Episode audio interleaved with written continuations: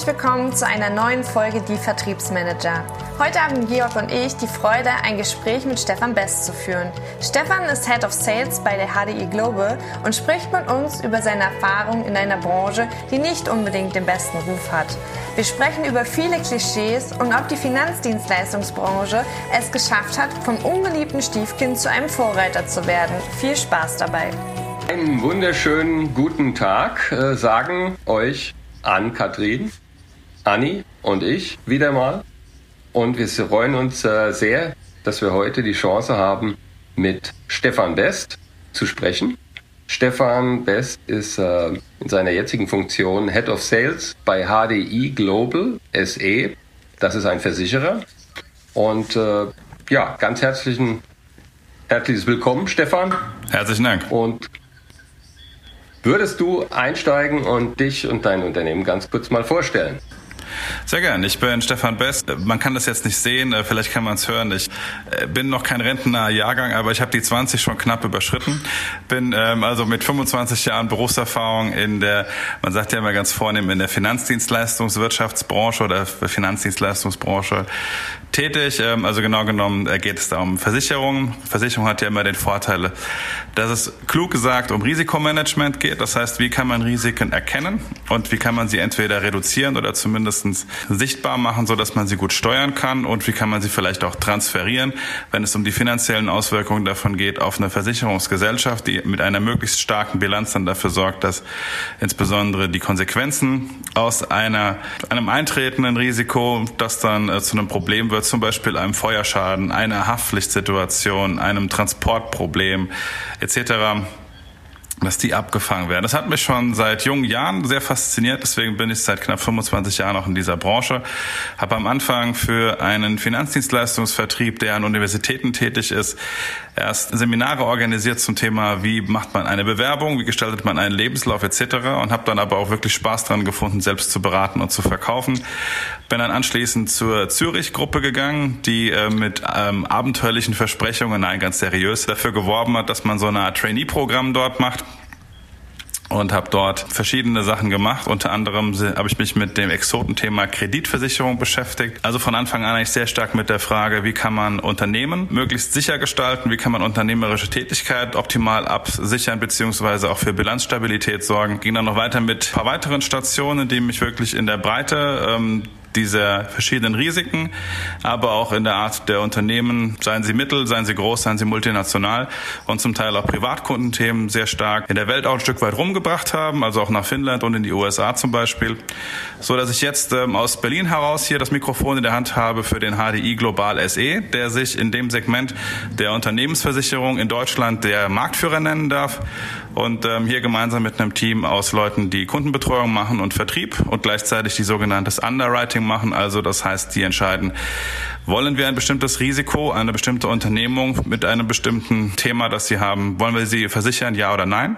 Und wenn ja, mit welcher Art von Versicherungslösung? Das heißt, mit welcher Art von Versicherungssumme, möglicherweise mit welchen Voraussetzungen oder mit welchen Leistungskomponenten? Was finde ich persönlich sehr spannend und ich bin ganz dankbar, dass ich mit euch hier über die vertrieblichen Themen sprechen darf, die natürlich jeden Tag ganz oben auf der Agenda stehen. Genau, das wäre jetzt tatsächlich die Frage, die mich brennend interessiert äh, als Bankenkind. War es denn tatsächlich das Versicherungsthema, was dich direkt dann nach der Uni begeistert hat, äh, in die Versicherungsbranche einzusteigen, oder war es das Thema Vertrieb als solches?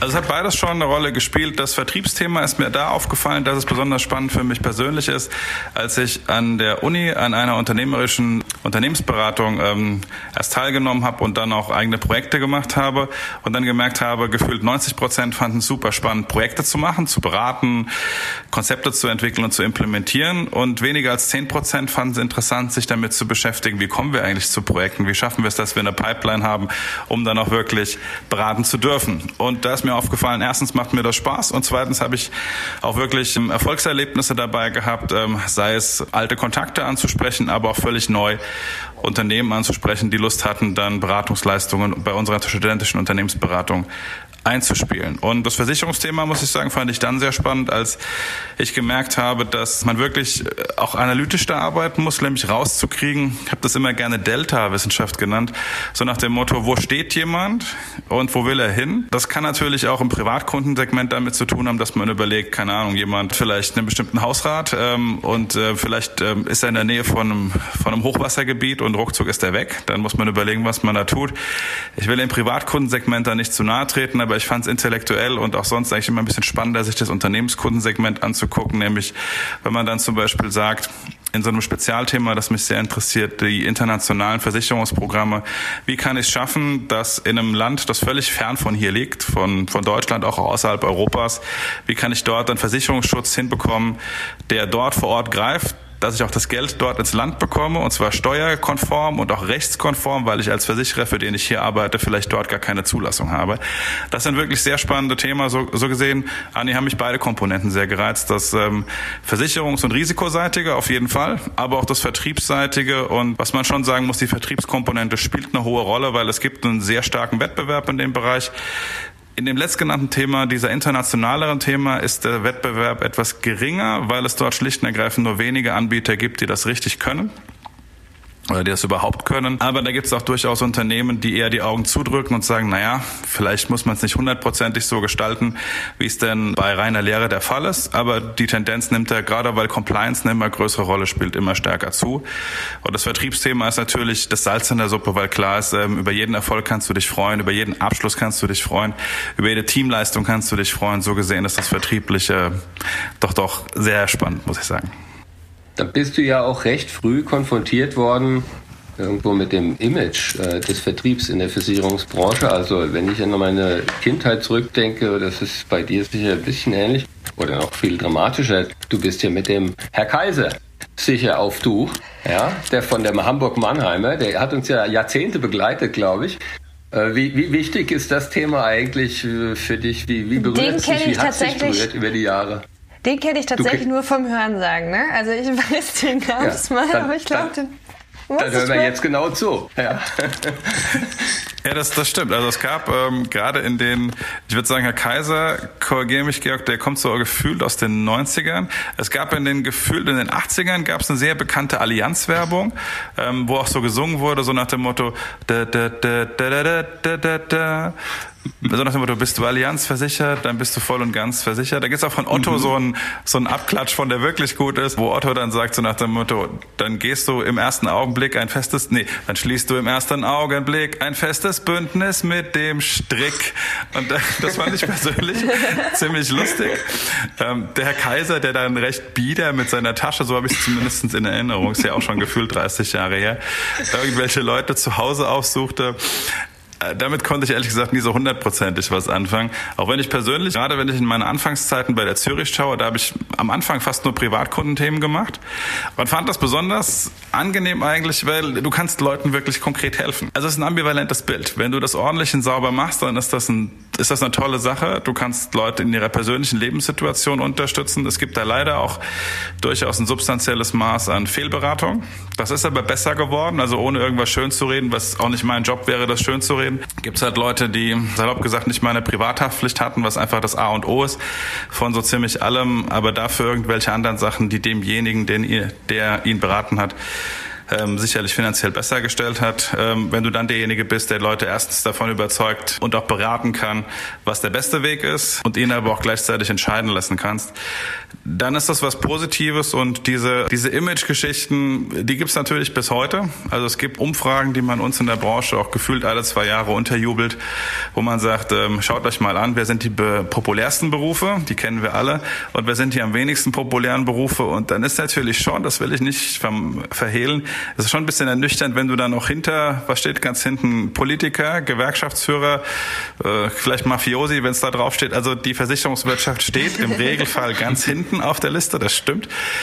Aber also zum einen glaube ich, gibt es viele Kolleginnen und Kollegen draußen in der Fläche, die dann einen super Job machen und wo das Produkt halt auch vielleicht deswegen keinen so guten Ruf hat, weil es, wir nennen das im Englischen gerne Double Paint Product, weil man eigentlich mit Versicherungen nur an zwei, oftmals an zwei Stellen zu tun hat und die sind halt beide unangenehm. Nämlich wenn man kauft, bezahlt man. Das macht keiner so gerne. Und der wesentlichste Punkt, warum man eine Versicherungsdienstleistung im Regelfall bekauft, ist halt, wenn ein Schaden eintritt. So, wann tritt ein Schaden ein? Im Lebensversicherungsbereich, wenn einer berufsunfähig wird oder stirbt. Im Krankenversicherungsbereich, wenn einer krank ist oder sonstiges im Regelfall auftritt. Und im Sachversicherungsbereich, wenn die Bude abgebrannt wird, eingebrochen wird, ein Hochwasser ist oder wie auch immer. Also ihr könnt, egal welches Beispiel ihr nehmt, es ist vom Prinzip negativ konnotiert. Und Aber dann kommt ich doch mal äh, kurz drauf eingehen näher, weil du hast ja quasi jetzt äh, zugegeben, dass deine Branche unseren gemeinsamen ge gesamten Berufsstand eigentlich ein bisschen ähm, vor den Abgrund geschoben hat. Einspruch. Und wir jetzt als, äh, als Nichtversicherer durchaus äh, ja, wie das wieder am Kämpfen sind oder die ganze Zeit am Kämpfen sind, unseren Beruf doch ein bisschen seriöser darzustellen nach außen hin. Aber es ehrt dich wirklich, dass du ja bei dem Podcast jetzt hier dabei bist und eben daran mitarbeitest im Rahmen unserer Verbandsinteressen. Also von daher vielen Dank nochmal ähm, und möge, möge es uns allen zusammen gelingen. Ne? Also, äh, das muss ich da erstmal kurz ins rechte Licht man eigentlich dürfen. mein Foto äh, an der Stelle machen von dem, von dem entsetzten Blick von Stefan. Was, was ich hier? Hallo, hallo, mein Gott. Also, es ist ja so. Klar hat das gilt sicherlich auch für andere Branchen. Ähm, in der Branche hat es Fehler gegeben. Also nehmt mal als Beispiel die MEG AG aus äh, Kassel mit Mehmet Göker, der zweifellos ein Vertriebstalent, vielleicht sogar ein Vertriebsgenie ist, der aber, ähm, der hat Krankenversicherungen verkauft im Privatkundenbereich, da gab es einfach Provisionsexzesse. Gleichzeitig hat der Mann keine Rückstellungen gegen geplatzte Verträge und hat auch leider Leute nicht ähm, als sozialversicherungspflichtige Leute behandelt. Deswegen hat man ihm dann relativ schnell den Hahn abgedreht gedreht. Sowas bleibt natürlich bei den Leuten haften. Was bei den Leuten nicht haften bleibt, ist, dass äh, es gibt einen sogenannten Ombudsmann, gibt sogar mehrere, je nach Themenbereich. Die Beschwerdequote dort ist im äh, unterhalb des Promillbereichs, also eigentlich kaum sichtbar bezogen auf viele, viele Millionen Versicherungsverträge, die es da gibt, ähm, gibt es da kaum Schwierigkeiten. Das muss man mal dazu sagen. Ich glaube, dass diese Branche diesen schlechten Ruf hat, hat mittlerweile weniger mit dem Vertrieb zu tun, sondern wie gesagt halt mit der Struktur des Produktes selber, weil wenn du mit der eigentlichen Leistung zu tun hast, dann hast du, eigentlich ist es immer negativ konnotiert, weil ein mhm. Schaden vorliegt, wie eben schon illustriert. Und dann kommt halt leider dazu, im Privatgrundbereich deutlich stärker als im Unternehmensbereich, dass die Leute halt dann sagen, ja, warum ist das denn nicht versichert? Oder warum kriege ich hier nur, keine Ahnung was, 50.000 Euro und nicht 500.000 Euro etc. Da herrschen halt zum Teil falsche Informationen. Die Erfahrung ist interessanterweise, desto größer die Unternehmen im Regelfall werden, desto weniger Probleme gibt es dann im Regelfall auch, weil die Unternehmen auf der sozusagen ähm, Nachfrageseite erstens entweder eigene Experten an Bord haben oder Versicherungsmakler, die ihr Handwerk sehr verstehen. Deswegen haben die im Regelfall auch einen relativ realistischen Erwartungshorizont. Das heißt nicht, dass es dann nicht auch mal Probleme gibt oder auch Gerichtsverfahren, aber das hält sich deutlich stärker am Zaum. Ich glaube, dass die Situation auch besser wird. Es gibt da eine ganze Reihe von Initiativen, sei es aus der, von dem Maklerverband, der da recht groß und einflussreich ist, sei es vom Versichererverband, der zum Beispiel äh, verschiedene Regularien ähm, gegeben hat. Also auch gerade die Regulierung, nicht zuletzt die Regulierung des Vertriebes, ist, ähm, gerade wenn man es im Rahmen dieses Podcasts mal betrachtet, ich würde mal die These wagen, außerhalb der Finanzdienstleistungswirtschaft findet man keine so harte Regulierung, zum Beispiel was wir beraten dürfen, wie wir das zu dokumentieren haben, äh, wem wir was verkaufen dürfen etc., mit welcher auch Transparenz zum Beispiel unsere Vergütung einhergeht. Ich glaube, da kann man lange suchen, um auch dieser Branche ähm, Gerechtigkeit anzutun im positiven Sinne. Also Oh, ich glaube, dieser Ruf, der, Ruf, der Ruf ist, glaube ich, etwas ungerechtfertigterweise nicht so gut. Ja, und auch um da mal eine Lanze zu brechen an der Stelle für die Finanzdienstleistung. Also meine Erfahrung hat tatsächlich auch gezeigt, dass die Produkte einfach hochkomplex sind und das, was du gerade schon gesagt hattest, ist, man muss sich einfach mit Ängsten und negativen Dingen beschäftigen und das wollen wir Menschen einfach nicht. Das, dafür sind wir gar nicht aufgestellt. Wir wollen ja nach positiv nach vorne gucken und gerade wenn ich mich mit Versicherungen, mit, mit, mit Vorsorge und so weiter beschäftigen muss oder möchte, sollte, ähm, dann muss ich mich einfach mit Worst-Case-Szenarien auseinandersetzen. Das machen wir halt einfach so ungern. Deswegen habe ich mir fett aufgeschrieben und finde das mega bemerkenswert und ich glaube, das ist genau der Unterschied, der wo bei euch das Umdenken schon stattgefunden hat, wo viele andere Branchen noch hinterherhängen, so ist dieses Thema äh, beratender Vertrieb, weil du hattest das vorhin so nebenbei gesagt, dieses Thema, du gehst dahin und löst die Probleme der Kunden, im besten Fall, bevor der Kunde überhaupt weiß, dass er diese Probleme irgendwann hat, weil er sich damit gar nicht beschäftigen wollte. Ähm, und das finde ich halt super bemerkenswert, dass das gerade so aus meiner Perspektive, aus meiner Erfahrung in der Finanzdienstleistungsbranche bei den meisten ähm, angekommen ist und genau der Ansatz ist, tatsächlich den Vertrieb zu machen. Ähm, ist es so? Ist es nur von außen so oder hat eure Branche da tatsächlich so eine Vorreiterposition an der Stelle? Also eine Vorreiterposition, auch da realistisch und ehrlich gesagt, sehe ich da noch nicht ganz. Ich glaube, vor dem Hintergrund dessen, was wir gerade beleuchtet haben, waren wir so ein bisschen das, das ungeliebte Stiefkind, wenn man so möchte, und haben daraus aber auch gelernt. Hart gesagt, ich glaube, musste die Branche auch daraus lernen, aus mehreren Gründen. Erstens gab es durchaus regulatorisch den äh, aufgehobenen, den ausgestreckten Zeigefinger, so nach dem Motto, ähm, Leute, kriegt bestimmte Sachen in den Griff, sonst kriegen wir sie für euch in den Griff. Und da hat man natürlich äh, verstanden, dass es besser zu handeln als extern bestimmt zu werden. Und was natürlich auch sehr stark hinzukommt, ist der Fachkräftemangel, weil wenn du eine Branche repräsentierst, die zwar sicherlich, und da hat Georg recht, auch eigentlich ziemlich egal auf welcher Ebene, nicht schlecht bezahlt, ist das sicherlich ein Pluspunkt, aber wenn hart gesagt sich die Leute dafür schämen, was sie machen. Also habe ich noch nie, werde ich auch sicherlich nicht, aber ich glaube, das würde schon im Raume stehen, wenn die Tendenzen schlechter geworden wären als die, die wir gerade besprochen haben. Dann wäre es noch schwerer, Nachwuchs zu finden. Und natürlich verlierst du auch irgendwann dein Vertrauen bei Bestandskunden oder bei Neukunden. Also so gesehen, glaube ich, haben wir aufgeholt, wo wir offensichtlich äh, Fehlanreize gesetzt hatten oder wo es Schwierigkeiten in der Vergangenheit gab, so dass ich sagen würde, im Marktdurchschnitt spielen wir sozusagen heute sicherlich gut mit. Wenn es um die Frage geht, wer muss sich der härtesten Regulierung unterwerfen oder wer macht den saubersten Vertrieb, müssen wir uns definitiv nicht verstecken. Ob wir eine Frontrunner-Position da haben, mögen andere beurteilen. Aber du sagst ja zu Recht, ähm, ihr, ihr werdet, äh, ihr müsst sehr transparent agieren, um eben, ja, gef nicht Gefahr zu laufen, dort, dort viele Regeln zu missachten. Am Ende soll Vertrieb ja, und davon leben wir alle, jeden Tag, wenn wir aufstehen, äh, muss er Spaß machen. Ja? Ähm, wir wollen gestalten, wir wollen dabei sein, wir möchten gern mit Menschen kommunizieren. Das heißt aber doch, du musst die gute Balance finden, einerseits eben aus einer nötigen Transparenz. Und da sage ich mal, stelle ich jetzt mal die These auf, da müsste es ja für dich easy going sein, die ganzen Digitalisierungsthemen jetzt zu integrieren in euren Arbeitsalltag, weil ihr wart ja eigentlich schon getrieben aus einer ganz anderen Richtung unterwegs, um, um dies zu tun. Andererseits äh, dein Team ständig motiviert zu halten und auch eben in der, in der Gewinnung von neuen Arbeitskräften doch zu überzeugen, äh, wo sind denn die Pros, äh, wie im Vertrieb die Freiheit, die sonst so da mit einhergeht. Wie gehst du mit den Themen um? Also was die Frage von Rekrutierung anbetrifft, das ist eine große Herausforderung, insbesondere in diesem Unternehmens.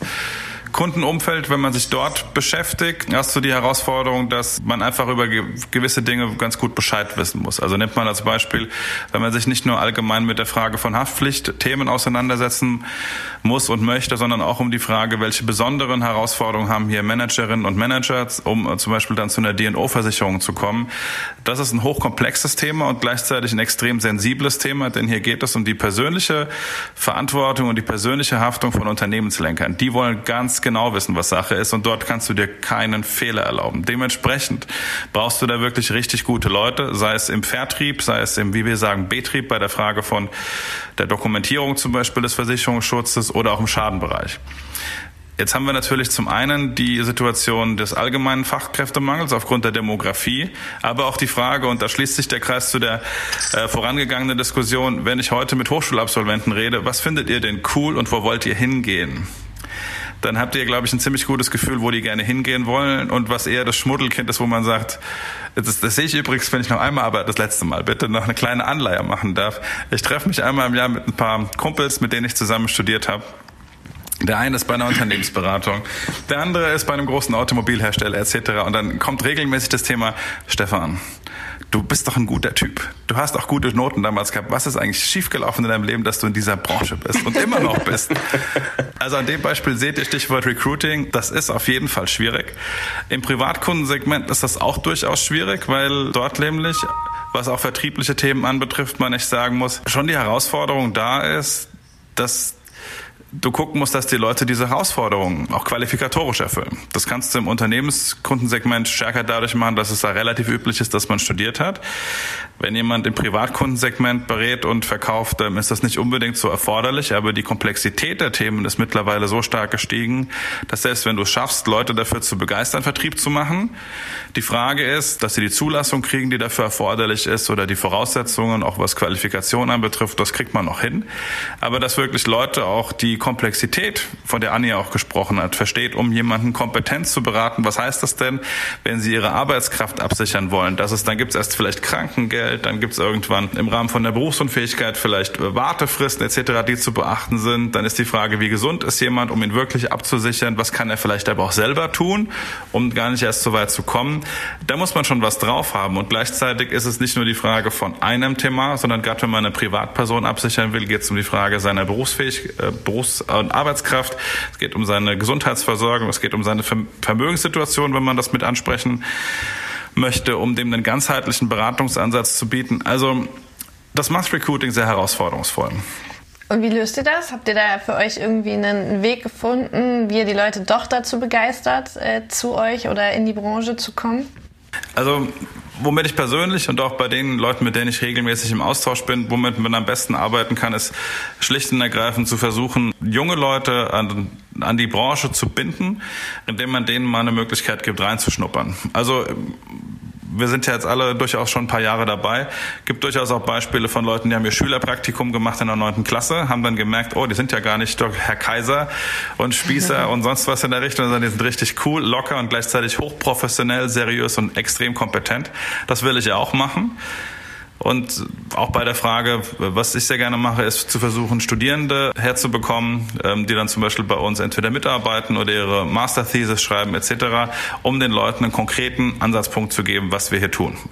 Oder auch wenn es um die Frage geht von Privatkundenbetreuung etc., dass man den Leuten sagt, wissen Sie was, schnuppern Sie einfach mal rein, laufen Sie mal zwei, drei Tage mit, kann der Urlaub nehmen etc. Da gibt es immer Möglichkeiten, wie man sowas auch rechtskonform darstellen kann. Wenn die Leute selbst mal sehen, was das bedeutet, Leute in ihrem ihrem Risikoalltag zu begleiten, seien es private Unter Unternehmenskunden oder sonst jemand, dann verlieren Leute relativ schnell A, die Vorbehalte und gewinnen B, die Lust, weil sie merken, es ist ein spannendes Thema. Und man kann vertrieblich wirklich erfolgreich sein und darauf kann man stolz sein, was man getan hat, denn entweder hat man Leute ähm, in einer privaten Situation vor Schlimmstem behütet, wenn es soweit kommt, oder man hat Unternehmen dabei geholfen, gerade in Zeiten wie diesen, wenn ich an eine Betriebsschließungsversicherung denke, geholfen, dass sie vielleicht nicht mit finanziellen großen Schwierigkeiten zu kämpfen haben, sondern besser durch die aktuelle Krise kommen, als sie das ohne Versicherung Versicherungsschutz und Risikomanagement tun würden.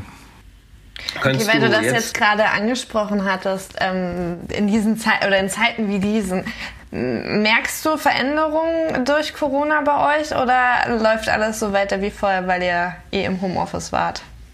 Also es gibt massive Änderungen, die sind wirklich sehr einschneidend. Natürlich gibt es die ein bisschen schattiert, je nachdem, äh, wo man arbeitet. Wenn ich sehe, ich bin beim HDI, wir arbeiten zum Beispiel durchaus noch im Homeoffice, äh, was heißt, durchaus noch im Betrieb oder im, im, in der Firma, in der Niederlassung, in der Zentrale. Äh, natürlich mit schwankenden Prozentsätzen, je nachdem, wie hart die Situation draußen ist. Aber ich weiß auch von Freunden, die bei anderen Versicherern arbeiten, vor kurzem hat mir ein Kollege zugerufen, ich war jetzt dieses Jahr neun Monate im Homeoffice.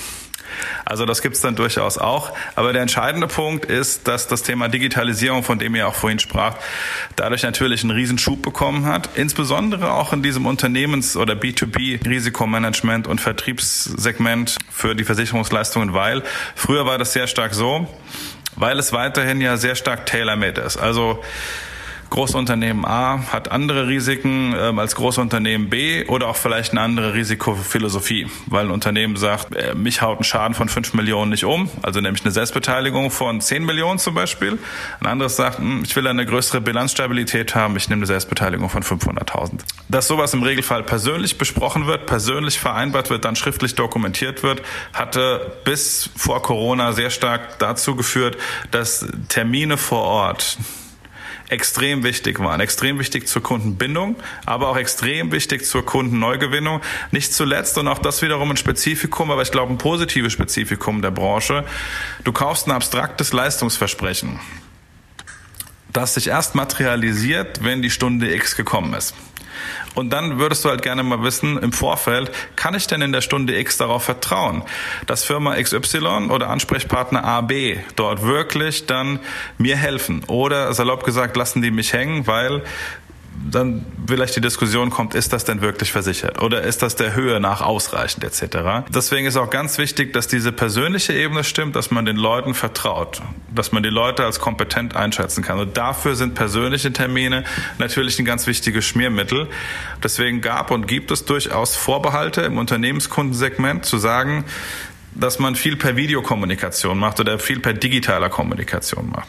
Und da muss ich sagen, vielleicht unpopulär, aber meine persönliche Meinung, bin ich Corona sogar dankbar, weil dieser Druck, der auf dieses Thema glücklicherweise jetzt gekommen ist, der hätte sonst, glaube ich, nicht stattgefunden. Aber so ist jetzt relativ klar, wenn ich allein schon meine Bestandskunden regelmäßig betreuen will und regelmäßig am Ball bleiben will, was denn dort Neues passiert, investieren die jetzt in einem anderen Land, haben die vielleicht Währungsprobleme, gibt es vielleicht irgendwelche Bedrohungsszenarien, egal welcher Art, gibt es vielleicht auch neue technologische Herausforderungen oder Investitionsthemen. Davon kriege ich nur was mit, wenn ich regelmäßig dran bin. Und das muss ich äh, auch mitkriegen, weil ich erstens sonst mich möglicherweise angreifbar mache, wenn es zum Schadensfall kommt, so nach dem Motto, ja, Sie haben haben sich ja drei Jahre nicht mit uns befasst gibt es durchaus Gerichte, die auch entsprechend urteilen und sagen, ja, dann ist das ein Problem des Versicherers und nicht des Versicherungsnehmers. Und zweitens, mhm. natürlich vertrieblich gesehen, lasse ich dann Potenziale liegen, weil ich vielleicht Sachen, die versicherbar sind, nicht versichere oder im schlimmsten Fall eben jemand anders einen besseren Job macht, der sagt, Firma XY oder auch Herr Müller, Herr Meier, wollen Sie vielleicht ähm, direkt von uns beraten werden, geht auch während Corona, geht telefonisch, geht per WhatsApp, geht per Videotelefonie. Deswegen ist dort ein hoher Druck drauf. Manche Unternehmer sind Unternehmen aus der Versicherungswirtschaft Wirtschaft sind da schon recht weit. Insbesondere die, die maßgeblich Privatkundenthemen machen. Andere ähm, aus dem Unternehmens- oder Industriekundensegment sind da in den Startlöchern oder haben das schon langsam implementiert. Ich glaube, wir sind da auf, selbst auf einem guten Weg als Unternehmen. Und wer das heutzutage haben will, der kriegt das auch von uns. Und die Erfahrungen damit sind insgesamt positiv. Wir haben ja das alle erlebt jetzt äh, eben in den letzten Monaten, dass wir uns ja doch sehr umstellen müssen. Gerade die Vertriebler, wir, wir sind am liebsten beim Kunden, face-to-face -face mit dem Kunden und auch übrigens mit Mitarbeitern. Ähm, wir haben uns aber daran gewöhnen müssen, es auf die digitale Schiene mehr und mehr zu verlagern. Und das ist ja Veränderung pur. Und keiner macht das erstmal, kein Mensch wahrscheinlich super gerne, sondern wir, wir halten ja doch gerne an Ritualen fest und an Gewohnten. Und du hast es gut beschrieben, glaube ich. Der, der Druck, der jetzt kam durch Corona, der gilt, denke ich, durchweg für alle Branchen. Wobei ihr seid ja wirklich als Dienst, reiner Dienstleister prädestiniert dafür. Ne? Eine Produktion, die, die, die kannst du ja nicht jetzt äh, komplett digitalisieren, die kannst du automatisieren. Klar, dann fallen aber Arbeitsplätze weg. Aber ihr könnt ja, stelle ich mir vor, wirklich verdammt gut vom Homeoffice aus arbeiten. Allerdings äh, das Vertrauensthema eben ist ja das, was erstmal zustande kommen muss. Und dafür bin ich bei dir. Glaube ich auch gerade bei einer Neukundengewinnung ähm, ist es extrem wichtig, dass man, dass man sich doch mal trifft persönlich und sich in die Augen schaut. Wenn man dann das Vertrauen mal gefasst hat, dann ist es sicher gut zu handeln. Und das ist, glaube ich, der Riesenbooster und der Riesen, das Riesenpotenzial, was das Ganze mit sich eben bringt. Ähm, eben wenn die Leute auf der Straße, die Vertriebler, die es gewohnt waren, jetzt sind wir wieder beim Herr Kaiser, ja, von Haus zu Haus zu gehen. Die haben ja massive Fahrzeiten auch dabei. Und die können sie jetzt alle sparen und das Thema ähm, eben Bestandskundenbetreuung und, und regelmäßig an den Themen dranbleiben, das lässt sich damit ja wirklich verdammt gut lösen. Also idealerweise muss man dann ja mit seinem Team einen guten Mix finden, dass äh, jeder Vertriebler, dass, dass dem das ins Blut geht, wo fahre ich jetzt hin und wann fahre ich irgendwo hin, wann brauche ich wirklich, wann mache ich, erzeuge ich auch den nötigen Druck für einen ähm, Präsenztermin und wann, ja, wann sage ich, ja, da würde ich zwar ganz gern hinfahren, da kriegt mir einen guten Kaffee bei dem Kunden, aber nein, das mache ich jetzt digital und setze es digital auf. Ich glaube, das ist ja eine große Führungsverantwortung, die da eben für uns alle und jetzt gerade für dich in deiner Branche auf dich zukommt. Ähm, es gibt ja solche und solche Vertriebler. Wie wie packst du das Thema an im, im, im Sinne der Vertriebsführung mit deinem Team? Optimalerweise findest du ähm, einen, der Lust hat, der zeigt, das geht. Man kann Kunden damit beraten, man kann Kunden betreuen, man kann vielleicht sogar im Idealfall Kunden direkt neu gewinnen, ähm, auch über ein persönliches Gespräch. Ich habe mit ein paar Leuten ein Startup hochgezogen, da haben wir das zum Beispiel so gemacht, wir haben die Leute telefonisch angerufen und haben ihnen gesagt, ob wir ihnen innerhalb von 15 Minuten in einem Folgegespräch, in einer Videokonferenz weitere Themen darüber zu erzählen können. Und ähm, damit haben wir extrem gute Erfahrungen gemacht, weil die Leute gesagt haben, es war sozusagen konzentriert und die Leute mussten sich am Anfang nur langsam rantasten, also unsere Leute intern, die die Telefonanrufe gemacht haben und dann die Videoberatung gemacht haben. Das heißt, ähm, zum einen brauchst du positive Fälle und äh, sozusagen eine Situation, in der du dich langsam anpassen kannst. Wo es natürlich schon anspruchsvoller wird, ist, wenn du dann wirklich per Videokonferenz oder per Videotelefonie wirklich direkt einsteigen willst, ohne dass du die Leute vorher gesehen hast. Das muss man mal geübt haben. Aber da ist eigentlich gut, wenn man, das haben wir über Trainer gelöst, dass wir den Leuten gesagt haben, schaut mal zu, wie wir das hier machen. Und haben dann auch wirklich Kunden genommen, die dafür offen waren. Das haben wir vorher ein bisschen ausgelotet. Wer dazu Interesse hat, um, haben dann wirklich, ums auf den Punkt zu bringen, mit positiven Beispielen gearbeitet. Und Leute merken dann auch, das funktioniert. Und dann war auch die Bereitschaft zu sagen, okay, ich gehe mal auf dieses Eis aus, Eis drauf und probiere es mal aus und hoch, ich bin nicht eingebrochen, dann geht's. Was man sicherlich realistischerweise auch sagen muss, es gibt immer ein paar Leute, die sagen, also das hängt auch vielleicht von der Unternehmensstruktur ab, das findest du bei Startups seltener, was ich jetzt beschreibe, aber durchaus bei Unternehmen, die schon länger im Markt sind, wo dann Leute sagen, ich glaube da nicht dran, ich möchte das vielleicht auch nicht etc. Da braucht man ein paar Schleifen mehr. Mit Druck erreicht man da recht wenig, sondern eher wirklich mit positivem Beispiel, mit Kunden, die da positiv äh, Feedback geben und ähm, auch dann erreicht man Leute, die am Anfang zurückhalten, bis sogar vielleicht ablehnend reagieren, zu sagen, okay, das äh, gehört jetzt bei uns in der Firma dazu und die machen am Anfang vielleicht, wenn du sie begleitest, noch zwei, drei komische Sprüche, so nach dem Motto, ja, das ist jetzt so ein neues Ding, das machen wir bei uns halt auch. Ich glaube, der nicht so dran, aber Herr Müller, mir, mir gucke mal, ne? Dann, äh, dann hast du aber denjenigen zumindest schon mal halb in der Tasche und ihr seht an den Beispielen, es gibt äh, ist ein Kulturthema und ist auch eine Frage von positiver und empathischer Führung und gleichzeitig aber auch von Wertschätzung und von der Möglichkeit, sich im Team darüber auszutauschen. Welche Erfahrungen habt ihr gemacht? Was sind vielleicht Best Practices, um da optimal voranzukommen? Was sind aber auch, und dafür braucht man gegenseitig wirklich ähm, eine offene konstruktive Atmosphäre. Was sind aber auch Ängste und Sorgen, die ihr damit verbindet? Was sind äh, schlechte Dinge, die, wo ihr sagt, ähm, da habe ich mich nicht gut gefühlt oder da habe ich ein Feedback bekommen, das hat mir nicht gefallen. Wenn man sich darüber dann offen austausch, austauschen kann und sagen kann, okay, daraus kann ich was für mich ziehen oder ich stehe mit dem und dem Problem nicht alleine. Wenn es dann zum Beispiel um die Frage geht, dass Leute bei Abschlüssen zum Beispiel. Das kann man mittlerweile auch bei uns in der Branche elektronisch gut abbilden. Am Anfang gab es einen großen Vorbehalt, kann man das überhaupt machen? Kann man elektronisch oder digital zu Abschlüssen kommen? Ist es überhaupt rechtswirksam? Findet es beim Kunden überhaupt Akzeptanz? Aber das sind schon, das ist schon eigentlich die, die Kür. Die Pflicht ist wirklich erstmal jeden vor den Bildschirm zu kriegen und dann auch, man braucht am Anfang auch ein gewisses Training. Das kann ich auch jedem nur empfehlen zu sagen, nehmt euch jemanden extern mit rein oder wenn ihr intern Kompetenz habt in Sachen Moderation, Kommunikation etc., dass Leute auch einfach lernen, ähm, dass wenn ich in einem Kundengespräch bin, dass dann das per Video etwas anders ist. Auch die Kleinigkeiten, wie, wie sieht der Hintergrund aus, kommt mein Mikrofon wirklich entsprechend drüber. Das muss am Anfang ein bisschen trainiert werden und dann Stück für Stück läuft das. Und das finde ich auch positiv. Das ist eine Tendenz, die sich bestimmt auch nicht aufhalten lassen wird. Und die Effizienzvorteile, von denen du sprachst, Georg, im Sinne von, ich kann vielleicht zwei, drei Termine pro Tag persönlich machen, wenn es gut läuft, vielleicht auch eher ein wenn das größer oder komplexer ist. Aber ich kann, wenn ich das per Videotelefonie mache, kann ich viel mehr pro Tag erreichen. Ich glaube, wenn man das gut ausbalanciert, ähm, hat man einen hohen Effizienzgewinn und auch mehr Freude an der Arbeit.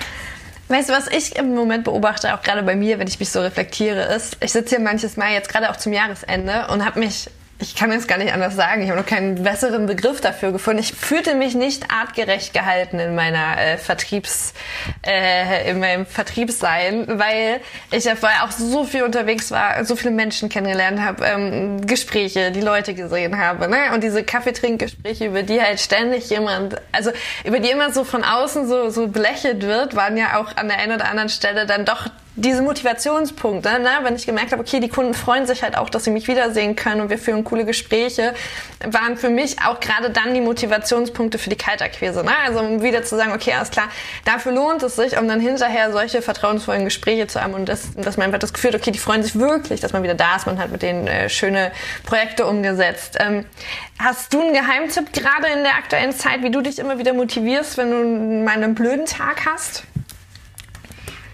Also, wenn ich jetzt an meine eigene Motivation denke, ich habe eine sehr hohe intrinsische Motivation. Ich stehe morgens auf und denke mir, was will ich heute machen? Wo will ich heute erfolgreich sein? Aber auch hart gesagt, welchen Dreck muss ich vielleicht erledigen, ähm, um heute Abend den vom Tisch zu haben?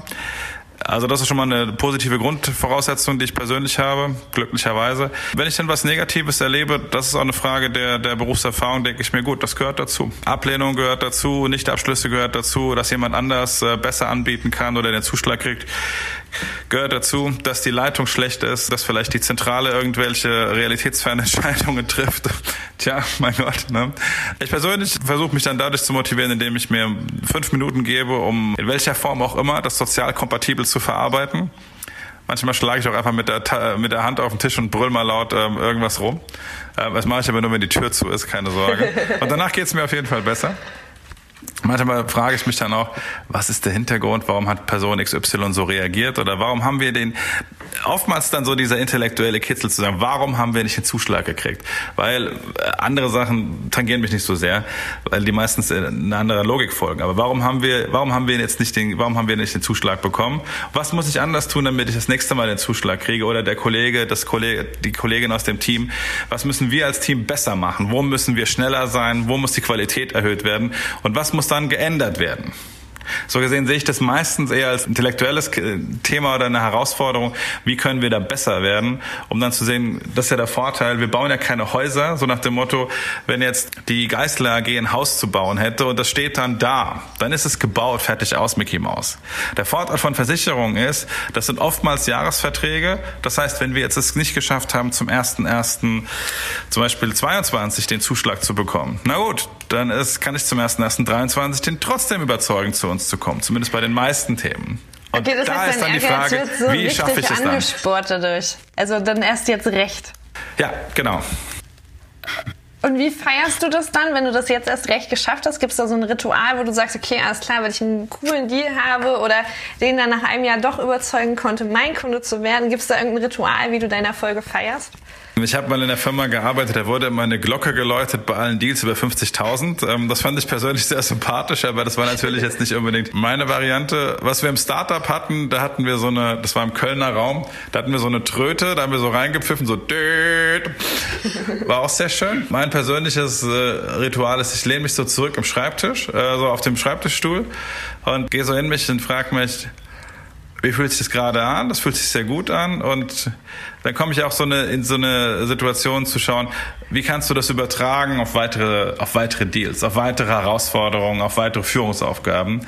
Und da schreibe ich mir meistens ein paar Sachen auf, mache dann so ein Pluszeichen vorne dran, schreibe mir fünf, sechs Sachen auf und die schaue ich mir an. Fünf, sechs, sieben Mal, am nächsten Tag nochmal, am übernächsten Tag nochmal. Und das freut mich dann zum einen und zum anderen verstärkt das, glaube ich, auch die Impulse, die ich dann aussenden kann. Und wenn jetzt jemand sagt, okay, alles klar, Stefan äh, klingt so sympathisch und ich habe Bock, mich weiter mit dem auseinanderzusetzen oder mit dem auszutauschen, besser gesagt, ähm, dürfen unsere Zuhörer dich auf den sozialen Kanälen kontaktieren und wenn ja, auf welchen finden sie dich? Jede Zuhörerin, jeder Zuhörer darf mich sehr gerne kontaktieren. Ich bin zum einen hilfsbereit, wenn jemand irgendwie ein konkretes Thema hat oder eine konkrete Frage hat, zu Vertriebsthemen, wie wir sie gerade besprochen haben, insbesondere zu B2B-Themen, aber auch gern zu B2C oder B2B2X.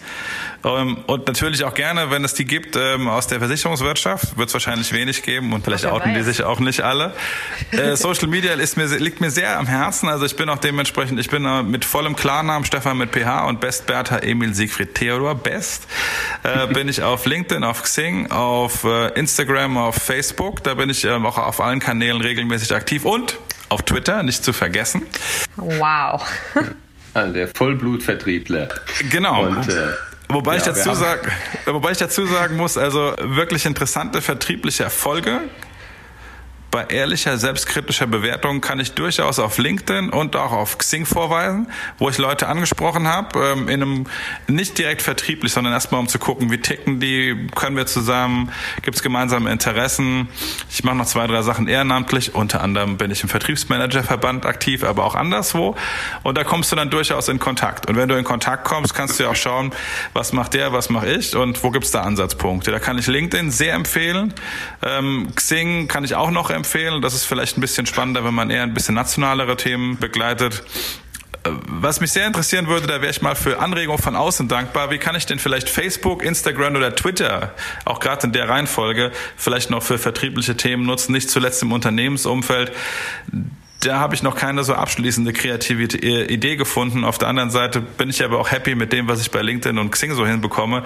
So gesehen, ja, fragt mich gerne an oder gebt mir gerne Tipps. Ich äh, freue mich sehr. Vielleicht kommen, die Zuhörer, ja. vielleicht kommen die Zuhörer ja auf dich zu jetzt im Nachgang, ja. Und, genau, und aus äh, meiner persönlichen äh, Erfahrung äh, sind tatsächlich Facebook und Instagram. Also es ist halt immer die Frage der Zielgruppe, ne, und der Perspektive. Und du hast halt bei Instagram mega einen Asset, wenn du auf Privatkunden gehst, äh, wenn du Privatkundengeschichten äh, da vermarktest. Und ich finde das hochspannend. Georg und ich haben das Thema auch ständig Influencer Marketing. Also hochspannend. Ähm, wie gesagt, ich glaube, Instagram, Facebook ist für Privatkunden und Unternehmenskunden ja. ist halt tatsächlich das Thema LinkedIn. Meine persönliche Meinung. Aber wir sind offen für weitere Meinungen. Vielleicht können wir eine Diskussion in der Community dazu starten. Genau. Wir haben auf jeden Fall heute, äh, vielen Dank dafür, glaube ich, schon äh, gelernt, dass äh, die Versicherungsbranche durchaus Vorreiter sein kann und auch äh, wirklich äh, in vertrieblichen Themen viele tolle Sachen bewegt und auch spannende Sachen. Hat sich sehr, sehr spannend angehört. Vielen Dank dafür. Und ja, lass mal die Klischees von vorher beiseite. Eins hätte ich dann trotzdem noch. Die Leute Nein. können das ja auch gleich wieder überprüfen, wenn sie dann doch mit dir äh, sich auf LinkedIn vernetzen. Ist das, ist das wirklich so, dass in der Branche, in, in, in den Führungsetagen doch dann weniger der Friseur gebraucht wird? Äh, das hängt wahrscheinlich sehr stark von den jeweiligen oder der jeweiligen genetischen Prädisposition, um das mal sehr ähm, abstrakt zu formulieren, ab. Also ähm, manche Leute sind eines reichen Haarwuchses gesegnet, die zeigen den dann auch gerne. Ähm, aber lustigerweise, wenn ich überlege, bei den letzten beiden großen Unternehmen, für die ich gearbeitet hatte, ähm, haben die, ähm, hatten meine Chefs jeweils die gleiche Frisur wie ich, nämlich einen 2 mm Haarschnitt, was wirklich, glaube ich, nur den genetischen Themen geschuldet ist und nicht irgendeiner, ähm, welcher Art auch immer gearteten ähm, Ausrichtung. Also das ist dann äh, Glück oder Pech des jeweiligen oder der, des jeweiligen im Regelfall. Frauen sind ja von dem Regelfall glücklicherweise verschont. Aber man kann auch mit äh, einer Kurzhaarfrisur ähm, erfolgreich Vertrieb machen und denke ganz glücklich durchs Leben gehen. Auf jeden Fall. Also, Danke für Ganz deine herzlichen Zeit. Dank. Danke euch. Vielen Dank. alles Gute, auch an, alles Gute auch an die Zuschauerinnen und Zuschauer und äh, viel vertrieblichen Erfolg. Viel Spaß dabei und ähm, ja, ich würde mich auch über Rückmeldungen oder Kontakte freuen, um über vertriebliche Themen sich auszutauschen. Danke fürs Interview. Tschüss. Alles Gute. Tschüss. Vielen Dank fürs Zuhören. Für alle, die wie ich zu jung für Herrn Kaiser sind oder Lust haben, in Erinnerung zu schwelgen, findet ihr den Clip in den Show Notes. Wie immer freuen wir uns über eure Kontaktaufnahme und Feedback über die Social Media Kanäle. Bleibt gesund, Schorsch und Anni.